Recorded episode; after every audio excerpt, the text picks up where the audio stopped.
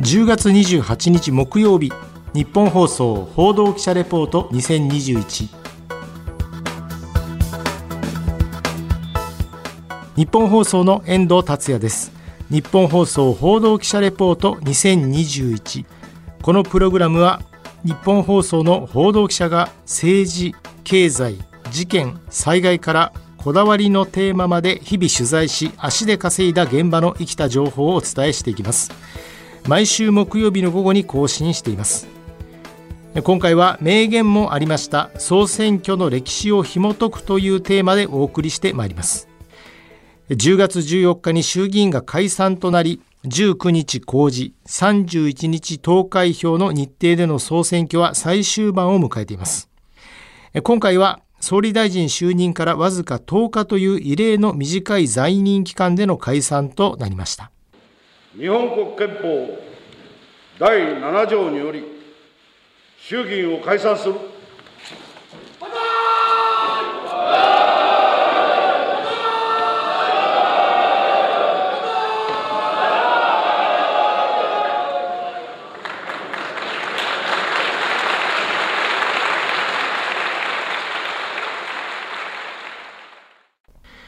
この万歳三唱の慣習ですが、明治時代の帝国議会の時代に始まったと言われています。最初は1897年、明治30年12月25日の第11回帝国議会の時とのことで、当時の資料には当時の鳩山和夫議長が解散証書を読み上げ解散宣言した後、拍手が起こり、万歳と呼ぶものありと記載されています。ちなみに解散宣言の際になぜ万歳参照をするのか。議員にとっては先生から無職になるという全くめでたくない瞬間にもかかわらずなんですが、実はこれは諸説あります。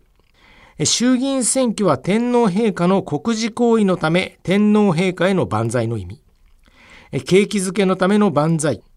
内閣総理大臣が解散を決めるため総理への幸福の意味の万歳。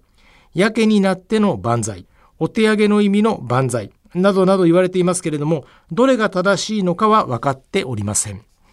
一方、解散された場合は必ず今回の解散は〇〇解散ですというネーミングが話題になります。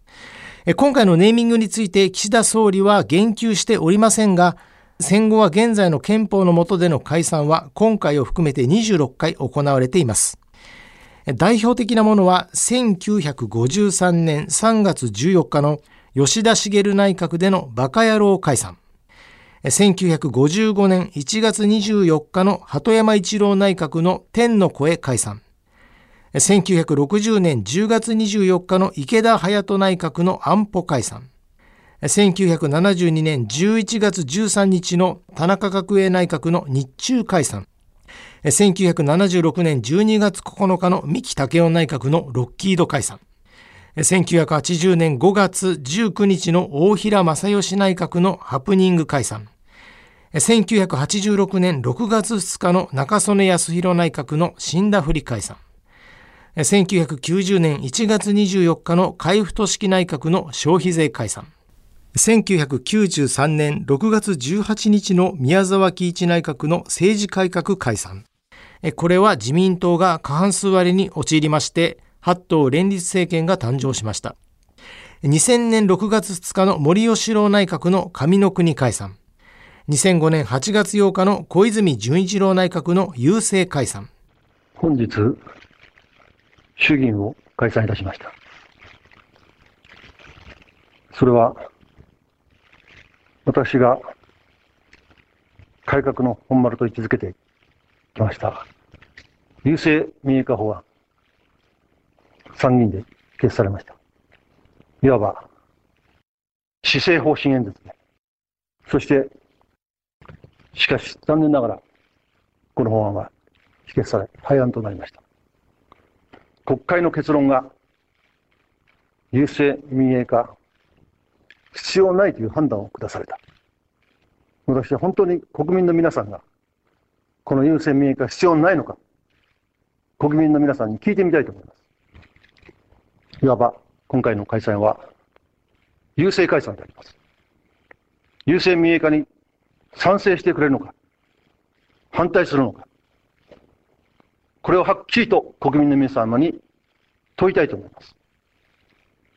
2009年7月21日の麻生太郎内閣の政権選択解散。この選挙によって16年ぶりに野党、当時は民主党ですが政権を奪還しました。自民党惨敗を受けまして麻生総理大臣の退任会見です。先ほどの閣議でこの内閣は総辞職をいたしました。戦後最大とも言われた世界同時不況への対応、テロ対策や海賊対処などの国際貢献、また北朝鮮や新型インフルエンザへの対策、危機というものから国民を守ること、そして安心な社会を目指すこと、残念ながら道半ばで退任することになりました。また2012年11月16日の野田義彦内閣の近い内解散。これは自民党が政権を奪い返すと言ったような選挙になったんですが、その直前2日前の党首討論で流れは決まりました。当時の野田総理と安倍総裁です。どうしても定数削減で賛同していただけない、あってはならないことだと思いますが、そういうことがあった場合に、最悪のケースですよ。ここで国民の皆さんの前に約束をしてほしいんです。定数削減は来年の通常国会で必ずやり遂げる。それまでの間は議員歳費を削減をする、国民の皆様に消費税を引き上げるというご負担をお願いをしている以上、定数削減をする道筋を作らなければなりません。我々は自分たちの出している法案にご賛同いただきたい、諦めずにそれは粘り強く主張してまいります。でも、ここで何も結果が出ないというわけにはいかないと思ってるんです。そのためにも、ぜひ協議をしていただき、これについても、これはお尻を決めなかったら決まりません。このご決ご決断をいただくならば、私は今週末の16日に解散をしてもいいと思っております。ぜひ国民の前に約束してください。安倍晋三君。約束ですね。よろしいんですね。よろしいんですね。皆さん、16日に解散をしていただければ、そこで皆さん、国民の皆さんに委ねようではありませんか。どちらが政権を担うにふさわしいか、どちらがデフレを脱却をし、そして経済を力強く成長させていくにふさわしいか、そのことを判断してもらおうではありませんか。選挙戦で相まみえることを楽しみにしております。さらに2014年11月21日の安倍晋三内閣のアベノミクス解散。2017年9月28日の同じく安倍晋三内閣の国難突破解散などとなっております。そして衆議院選挙、参議院選挙は投開票の当日、数々の名言が生まれました。1989年平成元年、平成最初の総選挙となった参議院選挙では、土井孝子党首が率いる社会党が大躍進しました。その際の土井党首の名言です。いよいよ山が動き始めたという、やるしかないと。この時からすでに32年の月日が流れました。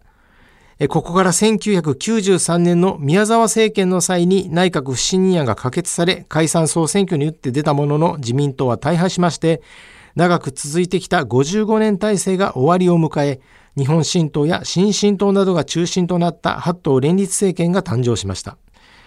そしてこちらも先ほどお聞きいただきましたが2009年の麻生政権の際にも政権交代があり鳩山菅、野田と民主党が政権を握り、2012年に自民党が政権を奪い返しました。それからおよそ9年、今回の選挙では自民、公明の与党が引き続き政権を運営していくのか、または立憲民主と共産を中心とした野党共闘が功を奏するのか、コロナ禍の中での初めての政権選択選挙、さらに令和になって初めての政権選択選挙となります。投開票は10月31日です。日本放送報道記者レポート2021次回の日本放送報道記者レポート2021は宮崎優子記者が担当します。テーマはめぐみさん拉致から44年家族の声に向き合うです。来年は2002年に小泉総理大臣と北朝鮮の金正日総書記が会談した日朝首脳会談からちょうど20年になります。拉致問題に対しての取り組みを各党とも政策に盛り込んでいくべきかなというふうに思いました。日本放送の遠藤達也でした。今回もお聞きいただきましてありがとうございました。